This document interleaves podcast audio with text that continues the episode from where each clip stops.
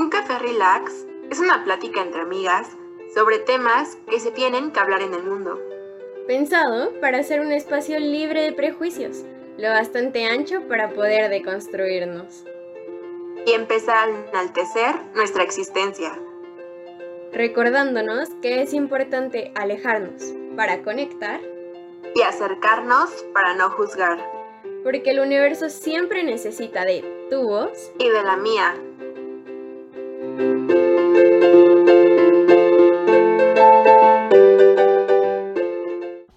Hola, gracias por venir a escucharnos otro jueves o viernes o el sábado, el día que estén escuchando esto. Nos da mucho gusto. Soy Monse. Y yo soy Karen y estamos muy, muy, muy, muy contentas porque el día de hoy cumplimos eh, un mes con el podcast y estamos muy agradecidas con todas las respuestas que hemos recibido de su parte por eh, haber participado en nuestras historias de Instagram y leer las, eh, los textos que les hemos dejado en el blog y de verdad lo hacemos con todo el corazón y esperamos que les esté gustando muchísimo. Esperamos que todas las herramientas que les estamos dando les estén ayudando, que estén creciendo junto con nosotras, cuestionándose y esperamos que nos sigan acompañando por muchos meses más. el día de hoy les traemos a una, un tema y una persona muy especiales. Como sabrán, ya les hemos comentado que pues nos dedicamos al arte y sentimos, yo siempre he sentido que el arte tiene una trascendencia más allá del escenario, sino una trascendencia en quiénes somos, en nuestra forma de vivir, desde nuestra corporalidad hasta nuestro pensamiento. Entonces hoy les traemos un tema muy bonito que se llama el sentimiento a través del movimiento. Entonces está súper interesante, la verdad. Está bien bonito porque esta persona eh, estudió con nosotras en, el Centro Cultural Olin Yolisli y es fundador de una compañía de danza llamada Anima Coris. Y bueno, la verdad es que yo soy su fan totalmente, me fascina su trabajo, me fascina su danza, entonces pues es la persona precisa para el tema del día de hoy porque su visión del arte va más allá y de la danza va más allá de algo que puedes ver en un escenario nada más, sino que esto del sentimiento a través del movimiento es para todas las personas, ¿no? Todas las personas nos movemos, entonces todas las personas expresamos a través del movimiento. Y bueno, eh, se llama Baruch Posas y bienvenido, eres nuestro primer invitado en el podcast y estamos muy emocionadas de tenerte aquí. Gracias, qué emoción, me alegra mucho estar con ustedes. Desde que comenzó su podcast había querido estar con ustedes aquí platicando de lo que fuera y la verdad es que qué bonito que hayan elegido este tema porque me encanta. Gracias por, por escucharnos, por alentarnos, por todo este proceso que has llevado con nosotras y Primero que nada, cuéntanos un poquito de ti para que la gente te conozca, qué has hecho de tu vida, qué estás haciendo ahorita y todo lo que nos quieras contar primero para adentrarnos en tu arte. Va, pues, eh, ¿qué no he hecho? no, no es cierto. eh, está bien curioso porque mi, mi primer contacto con el arte fue siempre el teatro. Desde chiquito siempre había pensado que iba a ser actor toda la vida, pero como por ahí de los 12 más o menos, entré a estudiar danza folclórica mexicana y eh, de ahí es que comencé a bailar, ¿no? Entonces eh, estuve bailando en una compañía profesional desde los 16 hasta los 19 más o menos. Y pues todavía por ahí tengo como mis acercamientos con el folclore y me encanta. Y después, eh, durante este proceso, fue que comencé a estudiar danza clásica, seguí estudiando teatro, estudié teatro en The American Musical and Dramatic Academy y pues nada, em, ahora estoy por terminar la carrera de danza clásica, de donde ya se fueron ustedes, por desgracia, pero, pero pues aquí seguimos, eso es lo que, eso es lo que, vaya, ese fue mi camino dentro del arte. Em, como, como acercamiento y pues ahora eh, soy director de Anima Coris, que es una compañía de danza bien bonita y bien padre. Y pues nada, experimentamos, aprendemos y así. Está bien padre porque siento que eh, todo el paso que has tenido en el arte te ha funcionado mucho y ha servido mucho para el proyecto que tienes ahorita con Anima Coris, que más adelante hablaremos de él.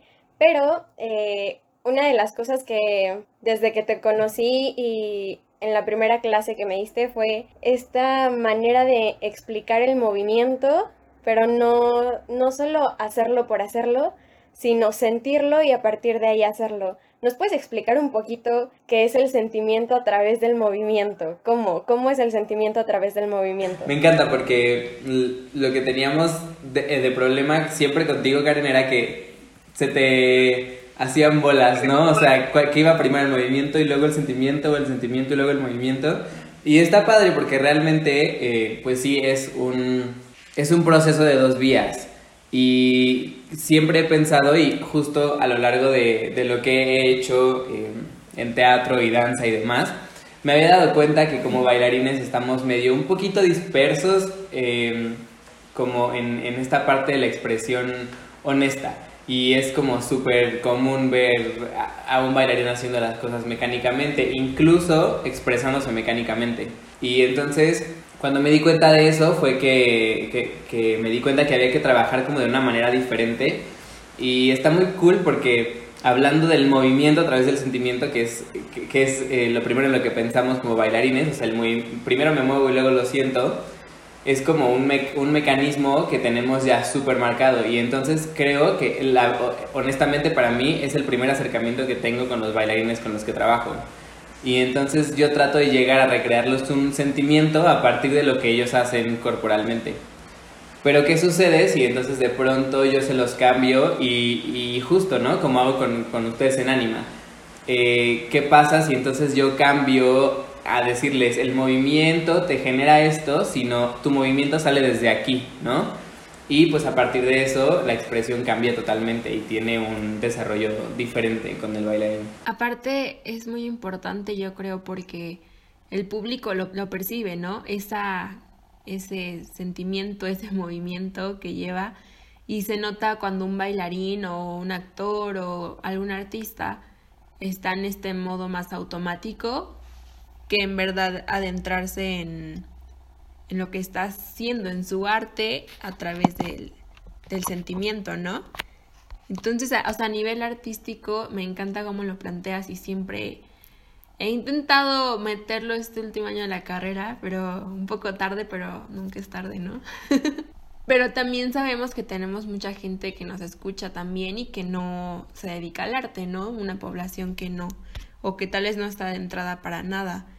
Entonces, ¿cómo podrías llevar este concepto que nos traes de, del sentimiento a través del movimiento y de todo esto a la vida cotidiana o para alguien que no se dedica al arte? Es súper sencillo, la verdad. O sea, sencillo y no. ¿Cómo lo, ¿Cómo lo utilizamos en la vida cotidiana? El sentimiento a través del movimiento habla siempre de expresión corporal y como del estudio de mi cuerpo y sus sentimientos y qué es lo que pasa con mi cuerpo cuando estoy enojado, cuando estoy triste, cuando estoy feliz. Y entonces es en estos puntos eh, en los que eh, yo podría decir que el sentimiento a través del movimiento, este concepto y este desarrollo personal es justamente eso, es un autoconocimiento, es una manera de conocernos como personas y saber eh, cómo es que reaccionamos a lo que, a lo que sentimos, a los estímulos y, y a lo que tengo dentro de mí. Porque muchas veces estamos súper conscientes de cómo se tiene que ver la tristeza, cómo se tiene que ver el enojo, cómo se tiene que ver la frustración, pero realmente a lo mejor dentro de mi desarrollo personal nunca me he sentido frustrado y lo muestro de esa manera, pero yo sé que para la gente, para que la gente me entienda, tengo que hacerlo así. Y entonces ahí entramos como en un tema de deshonestidad con nosotros mismos y pasa que el miedo más grande que tenemos dentro de nosotros es juzgarnos a nosotros mismos. Porque cuando te ves vulnerable contigo mismo es que te das cuenta que hay muchos errores y que hay muchas cosas que no te gustan y que tienes que aprender a convivir con ellas. Y justo el sentimiento eh, a través del movimiento te ayuda a ver esas cosas, como a darte cuenta y autoconocerte de todo lo que te gusta y todo lo que no, y al mismo tiempo que puedas trabajar con ello. Y además es una técnica de relajación impresionante porque aprendes a trabajar con tensiones y relajaciones y está, está padrísimo. Sí, sí, sí, eh, que creo que es un trabajo mucho de introspección, Y bueno, esto tú nos lo muestras como memoria emotiva al momento de llevarlo a un salón o a una clase. Y quisiera que nos explicaras qué es esto de memoria emotiva y cómo, cómo sirve en el escenario para el bailarín y para el público. Híjole, la memoria emotiva está bien padre, la verdad. Eh, artísticamente la memoria emotiva eh, es eh, un concepto que, que, nos trajo, que nos trajeron dos teóricos del teatro, generalmente Meissner y Strasberg, que eran bastante influenciados por Stanislavski y que después crearon su propia técnica. Y ellos dicen que la memoria emotiva es em, esta parte que nos ayuda a disparar un sentimiento. La memoria emotiva funciona de dos maneras. O bien, yo puedo recrear una, acción o un recuerdo que me traiga este sentimiento. Por ejemplo, si quiero estar triste, entonces voy a recordar el, el, momento más triste de mi vida, ¿no? Y entonces eso me ayuda a que mi memoria emotiva sepa cómo funciona, ¿no? ¿Qué es lo que tengo que sentir? O bien, puedo desarrollarlo de afuera hacia adentro. Es decir, eh, como artistas nos pasa muchas veces que repitiendo una función 35 veces en una temporada, ya no tenemos siempre el mismo sentimiento, ya no tenemos siempre el mismo viaje emocional y entonces Strasberg y Meissner comienzan a, introducir como esta técnica, que es una técnica actoral en general, que habla de eh, transmitir este sentimiento a través de estímulos corporales. Y eso tiene que funcionar a partir de nuestro autoconocimiento. Si yo quiero saber, ah, o más bien si quiero recrear el sentimiento de tristeza, entonces tengo que saber cómo mi cuerpo se pone cuando estoy triste por ejemplo, hacia dónde veo, eh, cómo se ponen mis manos, si sudan, si me muevo muy rápido, si me muevo más lento, en general cómo me siento, pesado, todo ese tipo de... ¿Cómo respiras? Exacto, cómo respiras, qué tanta energía tienes que usar, todo ese tipo de cosas que te llevan a autoconocerte generan dentro de ti ya el sentimiento, ese es el disparo emocional que, llega a, pues, ya a una emotividad que es llegar como al punto en el que quiero, ¿no? Y eso es la memoria emotiva, o sea, es el, camino por el que yo llego a una emotividad completa. Aparte, a mí lo que me gusta de... Creo que ese término yo lo conocía y lo aplicaba sin saberlo, pero está muy padre que nos los plantees teóricamente y todo esto.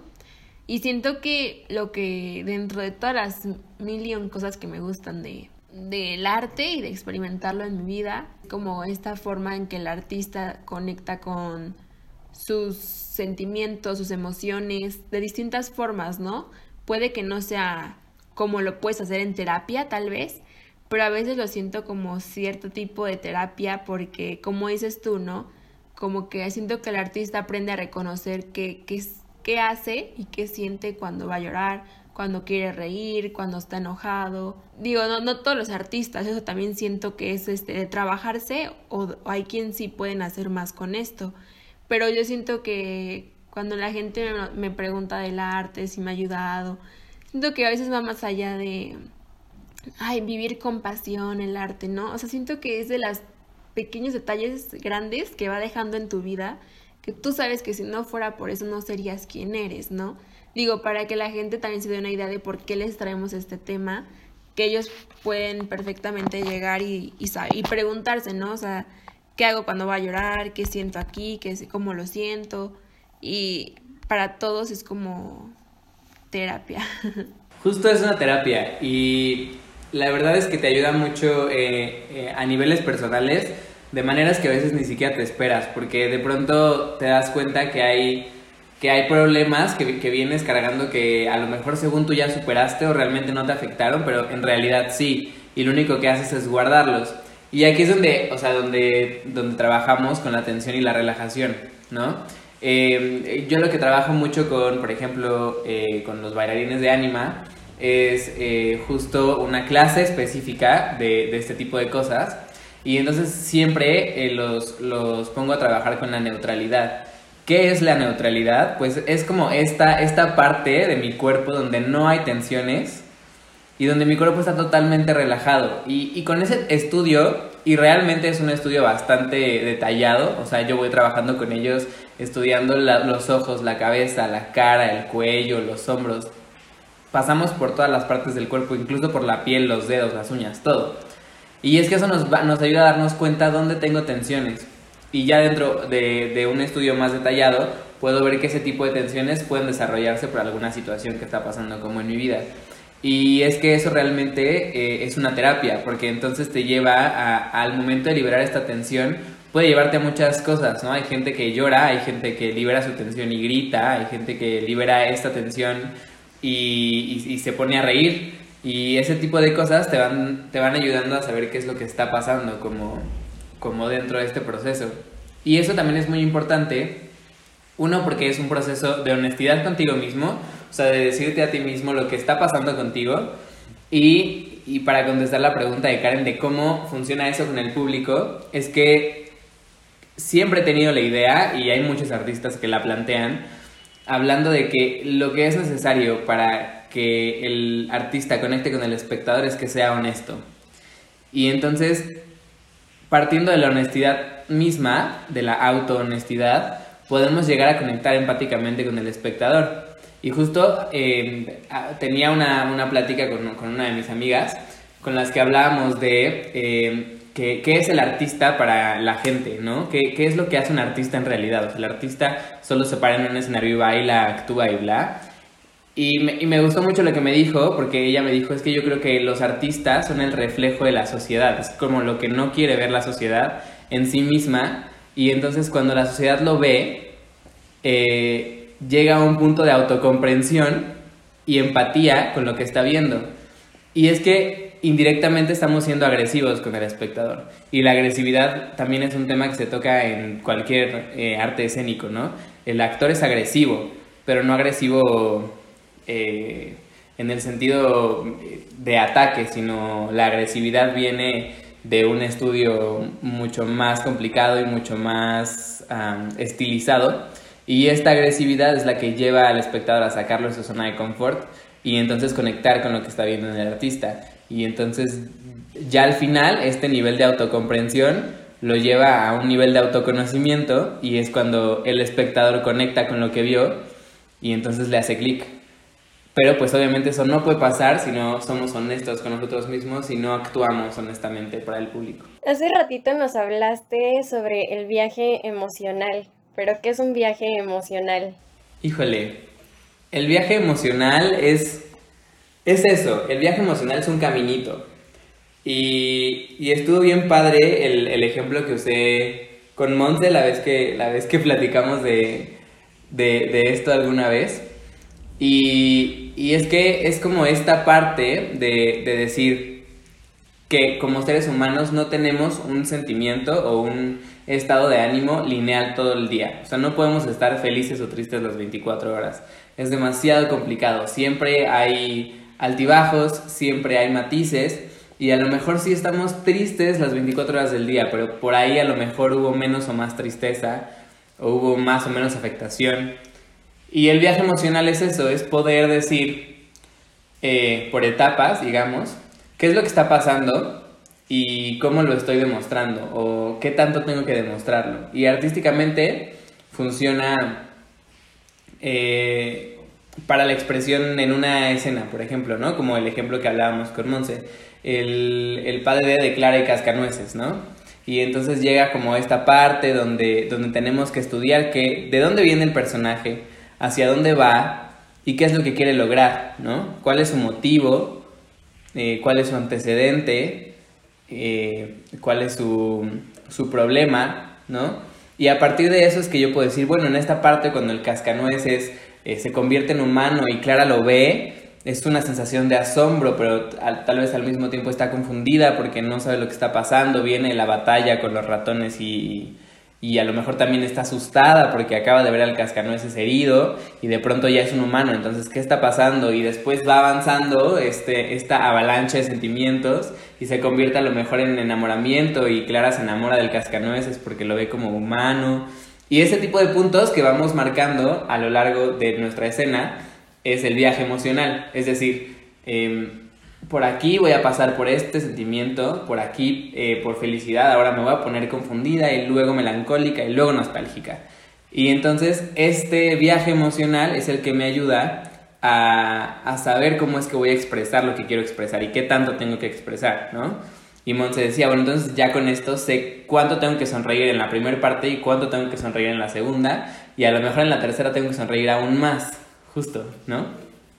Y eso es el viaje emocional. Este, cuando nos explicaste esto en otra ocasión, nos hablaste de un ejercicio que te pusieron en tu escuela de teatro que creo que puede ser, servir mucho para, para todas las personas en realidad, no solo para las que nos dedicamos al arte, no solo para las actrices y actores o bailarines y bailarinas, sino para toda la gente. Entonces, sí me gustaría que nos explicaras un poquito cómo era este ejercicio y de qué, de qué sirve. Sí, es un ejercicio bien bonito y a veces un poco conflictivo, pero ayuda muchísimo. Eh, cuando yo llegué a la escuela de teatro, Em, lo primero que te decían era que tenías que conocer exactamente cuáles eran tus sentimientos, qué sentimientos no conocías y cómo te sentías a lo largo del día.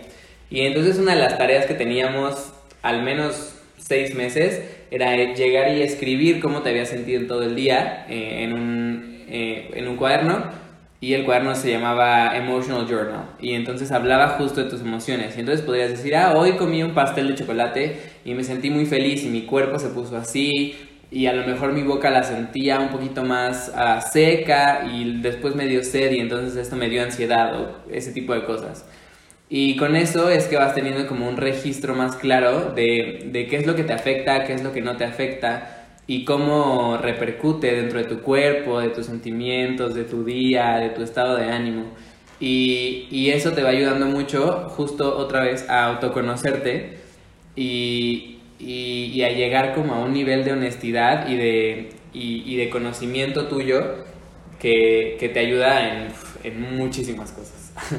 Aparte, en esto que decías de, o sea, todo este autoconocimiento, o sea, no es como para que la gente viva, que escribas, sino significa que ya no vas a sentir lo que estás sintiendo, ¿no? Tristeza o, o enojo, frustración o ansiedad, como que las emociones que no nos gustan sentir, no es que vayan a desaparecer, sino que vamos a poder lograr como hacerlas parte de nosotros, asimilarla y después seguir fluyendo, que es lo que la gente mayormente como que no sabe hacer, entonces les llega una emoción, no saben canalizarla, llegan a extremos o no piden ayuda y entonces creo que creo que es eso, que hay emociones que va a haber toda la vida, ¿no? No es porque seamos artistas ya no sentimos todo.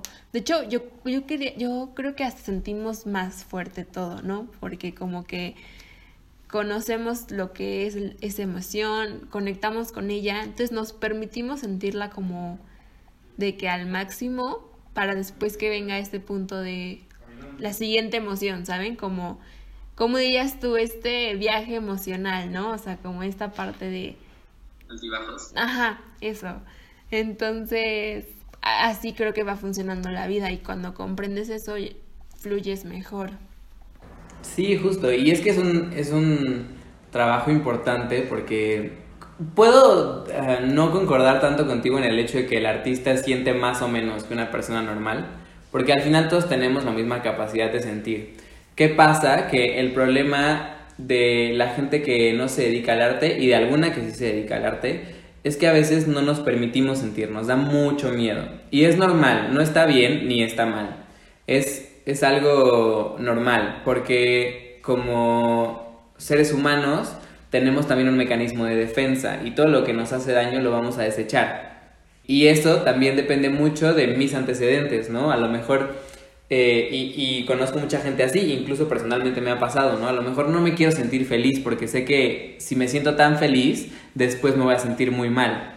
Y entonces, ¿qué pasa? Que voy a tratar de vivir en una neutralidad falsa, en una, en una, en una zona donde nada me afecta, donde no siento nada, y entonces, ¿qué, qué clase de persona puede vivir de esa manera? ¿no? Y es justo la confrontación que tienes que tener contigo mismo de decir, tengo que, dejarme sentir porque sentir también está bien. Sentirme feliz está bien y a lo mejor sí, a lo mejor cuatro horas después me voy a sentir súper triste y sentirme triste también está bien.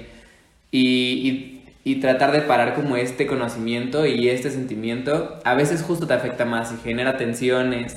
Y cuando, y cuando llegas a ser artista y entonces tienes que demostrar este tipo de cosas, te va a costar el triple de trabajo porque no vas a poder llegar a un sentimiento que no conoces ni que no sentiste.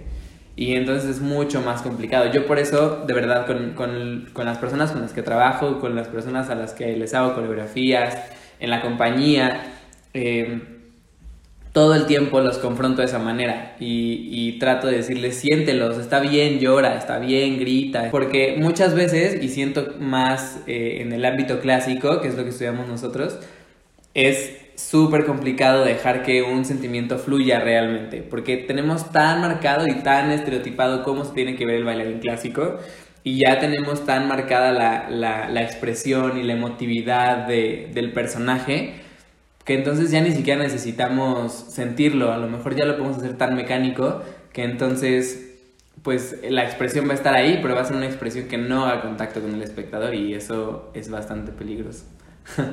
Claro, y quiero aterrizarlo un poquito más a la parte de, de, cuando no estamos en el escenario, cuando no estamos bailando, tanto bailarines y bailarinas como personas este, en el mundo, que es muy curioso, pero todo el tiempo estamos hablando de comunicación verbal, pero normalmente no nos fijamos tanto en la comunicación corporal.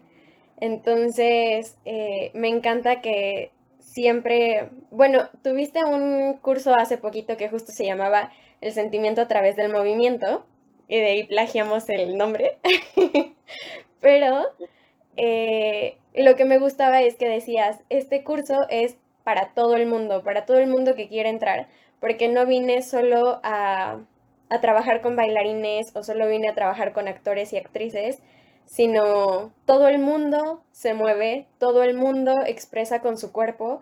Entonces, creo que es muy interesante que plantees esta idea de no solo se expresa hablando, no solo se expresa escribiendo, también se puede expresar con todo el cuerpo. Y no es que se pueda, es que se hace todo el tiempo. Exacto, sí, o sea, la expresión corporal no es algo aislado de la gente que no es artista. O sea, la expresión corporal ha existido y seguirá existiendo todo el tiempo, a menos que dejemos de tener cuerpo. siempre vivimos en, en comunicación.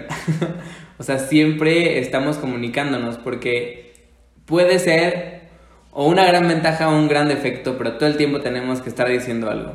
O sea, el ser humano no se puede quedar eh, sin emitir una expresión, sin emitir energía.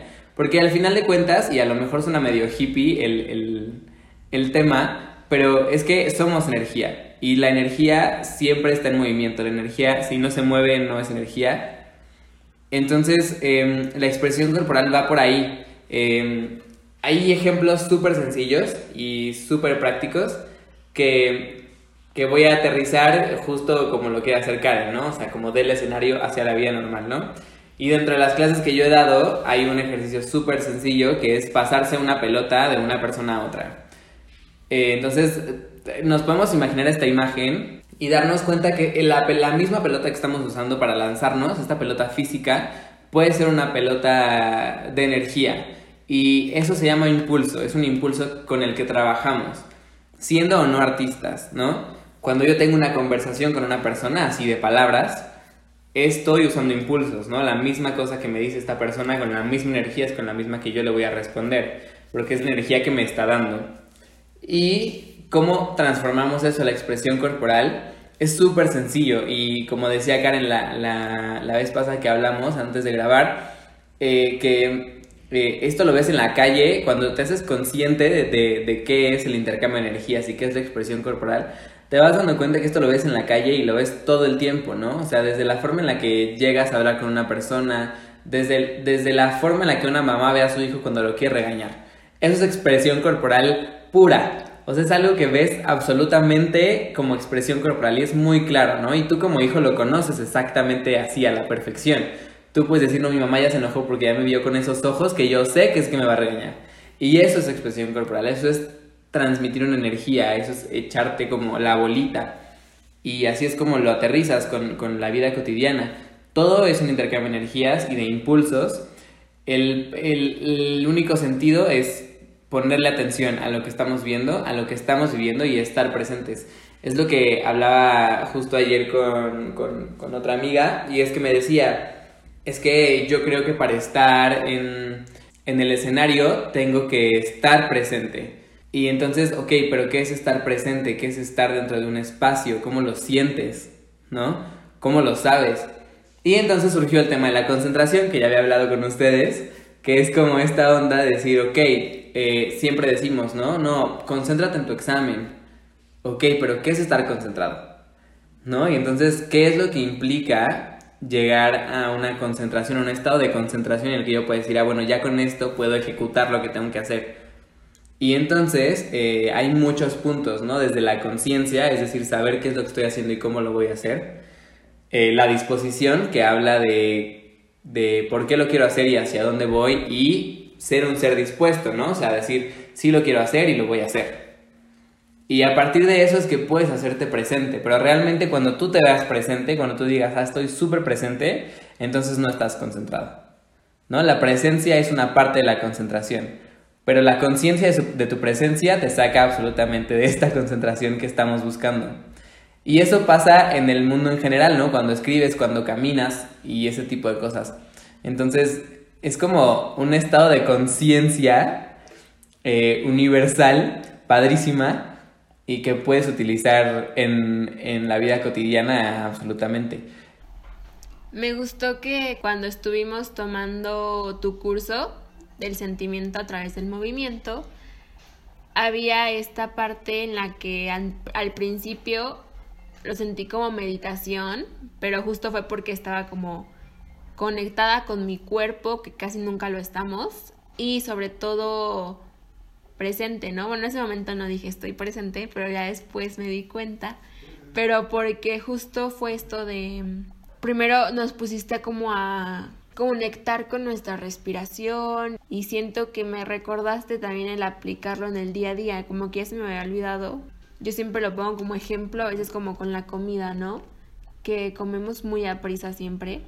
Entonces puede ser como comer el alimento, saber a qué sabe, cómo huele, qué se siente. Más allá de pensarlo, sentirlo, ¿no? Pero sí, es todas estas ideas que, que ganamos de tu curso y que nos aportan muchísimo a la vida diaria y artística. Entonces de ahí la pregunta de, o sea, a ti como, a ti Baruch Posas, ¿cómo te ha aportado esta ideología a tu vida diaria o a tu vida como artista? Ok, uff, ah, yo creo que eh, en mi vida diaria esta práctica de hacerme consciente de lo que siento, de sentirme y de conocerme, me ha llevado a, a sacar conclusiones em, que a veces ni yo quería conocer, a lo mejor, ¿no? Y que, y que te sacan de la zona de confort y que te llevan a ir más allá y que te llevan a buscar más cosas. Y, y es que creo que es un, un, un, método o una idea para ir cumpliendo tus sueños a pesar de, de la incomodidad, a pesar de lo difícil, a pesar de lo complicado, porque te enseña a, a abrazar lo que está pasando en ese momento y te enseña a ver que lo que estás sintiendo está bien, que lo tienes que conocer porque sin eso no existiría lo, que viene, ¿no? En tu viaje emocional. Sin lo que estás sintiendo ahora, no tendrías un altibajo, no te sentirías muy bien, no te sentirías muy mal, sino que solo te sentirías y entonces tal vez no estarías consciente de que te sientes, ¿no? Y ese tipo de cosas es las que me han ayudado como a seguir avanzando a pesar de lo que pase y, y, además te das cuenta que, que, hacerte consciente de eso es que después te ayuda muchísimo a saber y a conocer lo que ya viviste y lo que puedes superar y, y te sientes bastante capaz. Y creo que en la vida profesional, o en la vida artística, me ha ayudado muchísimo para crear cosas con los bailarines tan padrísimos que están en Anima Coris, o sea me ha servido muchísimo para ayudarlos a ellos, para que ellos también sean conscientes de lo que están haciendo, de lo que están bailando y justo lo que decía Karen, ¿no? Que no es bailar por bailar, que no es moverte por moverte, sino que el movimiento viene de algún lado y, que se desarrolla y, que a partir de eso es que nosotros como artistas llegamos al espectador. Y eso es la base principal de Anima Coris, eso es lo que queremos mostrarle al público, que el público también puede conectar con lo que está viendo, aunque sea danza, aunque no le hablemos o aunque le hablemos muy poco. Y, y como bailarín, o sea, ha sido una cosa maravillosa poder entender que mi movimiento viene de otro lugar, que, que, no solo viene de afuera, que no solo viene de la pelvis, sino que viene a lo mejor de más adentro, que a lo mejor incluso el movimiento de mi pelvis viene desde la cabeza. Y ese tipo de cosas me han ayudado muchísimo para, para mejorar la ejecución y para mejorar mi expresividad. Sí, este, a partir de que empecé a trabajar contigo, a mí me pasó mucho que ser consciente de esta neutralidad me ayuda a veces en momentos eh, muy frustrantes de mi vida, como regresar a, a mi neutralidad, ¿no? Respirar, sentirme, decir, a ver, ¿qué estás sintiendo? Y que además lo que estabas platicándonos hace rato sobre la energía, también una vez que entiendes un poquito que la energía está ahí todo el tiempo y que estamos compartiendo energía entre personas, pero también tenemos energía dentro de nosotras y dentro de nosotros, como que puedes aprender a trabajar con ella, ¿no? A, a reaccionar de manera diferente a las situaciones que suceden dentro de tu vida, que si alguien te grita puedes transformar esa energía para que entonces no haya una pelea y cambie la situación. Entonces creo que son, em, no sé, herramientas muy funcionales para la vida cotidiana y sobre todo para la vida como bailarines y bailarinas. Creo que a partir de ahí, como bailarines clásicos, nosotros y nosotras, eh, nos cuesta a veces mucho trabajo y separamos eh, mente con emociones, con cuerpo. Y entonces es este recuerdo de, oye, va todo junto, regrésate, únelo todo, conéctalo todo para que entonces este mensaje y esta crítica de la que estabas hablando hace rato, que hace el arte hacia la sociedad, pueda llegarle al espectador, ¿no? Que el espectador diga, claro, me estoy identificando, ya sé qué está pasando, me siento incómodo quizás, pero está ahí, hay un mensaje que me está llegando. Y quería ver si nos puedes, no sé, em, hacer algún pequeño ejercicio para todas las personas bailarines y no bailarines que nos pueda ayudar a quizás llegar a la neutralidad o a sentirnos un poquito más.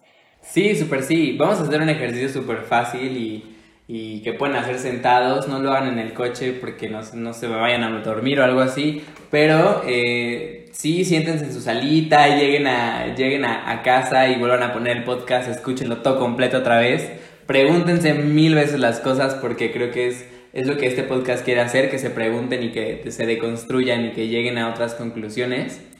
Eh, y sí, vamos a trabajar con la respiración, que como decía Monses y, Karen, es una cosa impresionante, es el primer camino para llegar a la conciencia y al autoconocimiento y a la relajación y a la neutralidad. Entonces, em, pues nada, vamos a hacer rapidísimo este ejercicio. Em, si no puedes cerrar los ojos, no pasa nada, de preferencia pues ciérralos. Ponte en una posición cómoda, si estás en una silla, relaja tu espalda hacia el respaldo. Eh, y vamos a ir liberando tensiones. Si puedes cerrar los ojos, ciérralos. Y vamos a comenzar a respirar súper lento. Inhalo. Jalo aire y voy haciendo conciencia también de la temperatura del aire que estoy respirando, de cuánto aire entra a mi cuerpo. Y exhalo. Vuelvo a inhalar. Y sigo con esta mecánica de respiración. Voy a hacerme consciente de que estoy respirando. Y entonces comienzo a valorar que esto es algo que hago automáticamente, que es algo a lo que no le pongo atención, es algo que no siento todos los días. Y hoy le pongo poquita atención, hoy apapacho mi respiración también, le doy atención. Y comienzo a pensar que este aire recorre todo mi cuerpo. Y va recorriendo lentamente la cabeza y la va calentando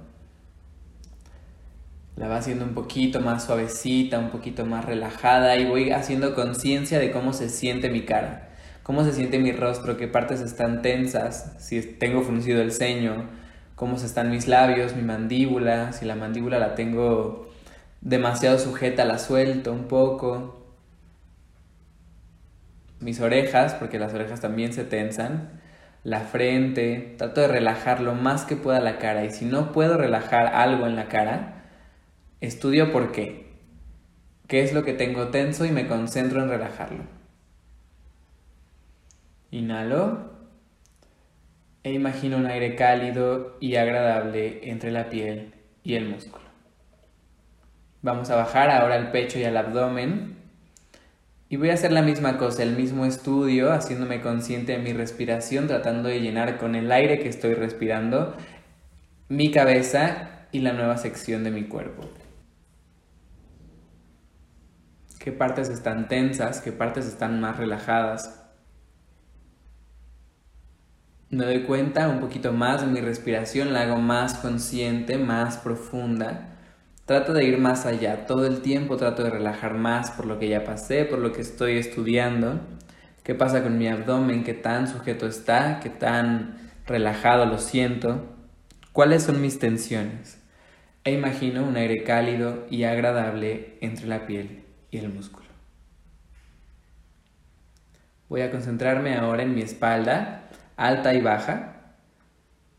La lleno con el aire que estoy respirando, este aire cálido que está entrando a mi cuerpo, lo hago más consciente y lo voy, voy haciendo de mi espalda otra parte de mi cuerpo, la hago consciente, la junto con las partes por las que ya pasé. Me concentro en las tensiones y esas tensiones las disipo con mi respiración, como si me diera un masaje por dentro, con el aire que tengo en el cuerpo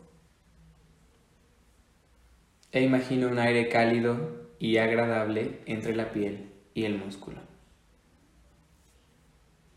Vamos ahora con mis brazos, con mis manos, con las palmas. Tengo que hacer consciente cada parte de mi cuerpo, los hombros, los antebrazos, las manos, los dedos, las uñas.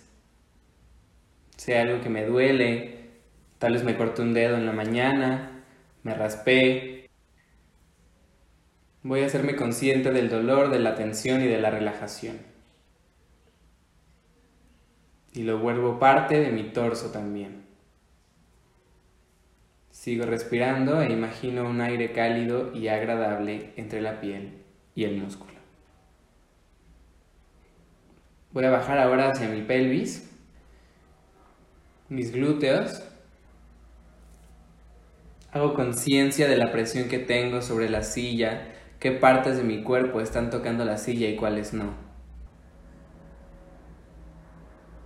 A partir de la columna voy a comenzar a imaginar que de ahí parte el centro de mi energía. A partir de ese punto, yo comparto energía con la persona que está a mi lado, comparto energía con todo lo que me rodea, con los objetos, con el aire, con la luz. Y esta energía se va extendiendo hacia mis piernas, hacia mis pies que están tocando el piso. Me hago consciente de que mi cuerpo está transmitiendo energía y con esta misma energía y mi respiración trato de llenar la habitación en la que me encuentro. Inhalo profundo y exhalo. Me hago consciente por última vez de todo mi cuerpo Vuelvo a registrar mis tensiones y relajaciones. Verifico qué partes de mi cuerpo siguen tensas y ya había relajado. Me hago consciente de que soy parte de un todo, que comparto energía, que soy energía y que seguiré siendo energía. Y por último con tus brazos, date un pequeño abrazo, apapacha la parte exterior de tu cuerpo relaja, date calorcito, date tranquilidad, eres tu espacio seguro.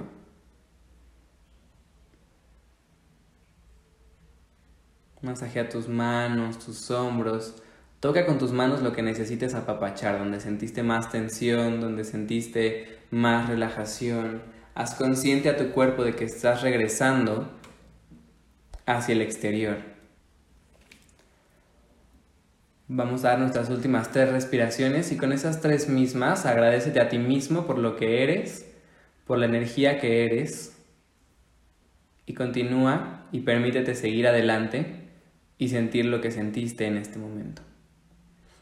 Cuando te sientas listo, abre los ojos y suelta tu última exhalación.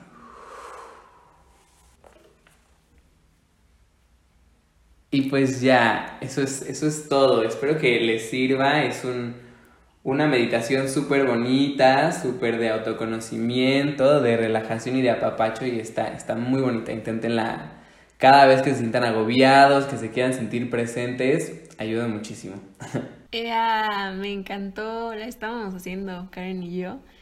Ay, no, la necesitaba, me cayó. Bueno, siempre me caen como anilla al dedo, pero me gusta mucho que siento que inclusive involucras esas cosas de imaginación de como el aire cálido y qué pasa entre la piel y el músculo, porque hay cosas que no tienen descripción tal cual, pero puedes, como el típico ejemplo de mariposas en el estómago, que no es, la no es lo literal, pero a veces puedes encontrar en la creatividad e imaginación que sientes, entonces está muy padre, la verdad lo disfruté mucho, espero que todas y todos los que nos están escuchando igual la hayan pasado rico, se hayan apapachado. Y bueno, Baruch, es un honor tenerte en nuestro podcast, de verdad me declaro fan tuya, eh, de tu trabajo, de tu danza, de, de tu manera de expresarte y comunicar con el mundo. Entonces, eh, bueno, te voy a dar un ratito para que nos platiques qué estás haciendo, eh, qué proyectos tienes, qué viene. Digo, yo sé que ahorita en cuarentena es como medio complicado, pero pues el arte no tiene límites, puede hacerse en cualquier lugar y en cualquier momento, más cuando se trata de movimiento. Entonces cuéntanos un poquito qué, qué viene. ¿Qué esperamos? ¿Qué viene con Anima? Vienen un buen de cosas bien padres. Eh, hemos traído ahí eh, en proyectos hacer una, una temporada de conferencias con artistas, con bailarines, con gente que puede aportarle mucho también a la sociedad. Eh, estamos ahí por ya crear funciones virtuales para que la gente pueda ver Anima eh, con el material que ya hemos creado y que pueden ver un poquito los avances en YouTube, pero realmente la, hay coreografías que ya se pueden mostrar como una función virtual y que va a estar padrísimo. Y dentro de eso estamos trabajando ya con un video danza que queremos sacar con la compañía y los bailarines de Anima, que va a estar súper padre con una música muy muy bonita, con unos violines y unos chelos padrísimos. Em, y pues nada, estamos ahí eh, viendo si podemos eh, entrar en las siguientes temporadas de, Danza UNAM para estar con ellos eh, una temporada. Y pues nada, Anima trae unos, unos proyectos padrísimos. Es una compañía nueva que trae todas las ganas y toda la energía y todos los bailarines y todo el talento para formar algo nuevo y algo que, que va a estar muy, muy padre y que bueno, vamos a tener la dicha de tenerlas a ustedes dos dentro de los proyectos. Entonces, este, pues nada, los invitamos a que vean eh, eh, lo que ya tenemos dentro de nuestro canal de YouTube, que estamos como Animacoris TV, que vayan a ver nuestras fotos en Instagram y, los videos que hay por allá en anima-coris. Y pues nada, por ahí andamos eh, haciéndole promoción a todo lo que hacemos y, y eso es lo que vamos a hacer en esta pandemia. vamos a dejar eh, las redes sociales de Baruch y de la compañía y de todos los trabajos que está haciendo ahorita en la descripción y en nuestra página de Instagram. Gracias por escucharnos otro jueves. Muchísimas gracias Baruch por aceptar la invitación y contarnos un poquito de tu arte y tu vida. Y este, pues felicidades, un café relax podcast por un mes. Feliz cumple. No olviden pasarse por nuestras redes sociales y nuestro blog, que ahí vamos a tener un texto que nos va a escribir Baruch. No se lo vayan a perder. Vayan a leerlo mucho. Muchas gracias por invitarme. Bye. Adiós. Bye bye.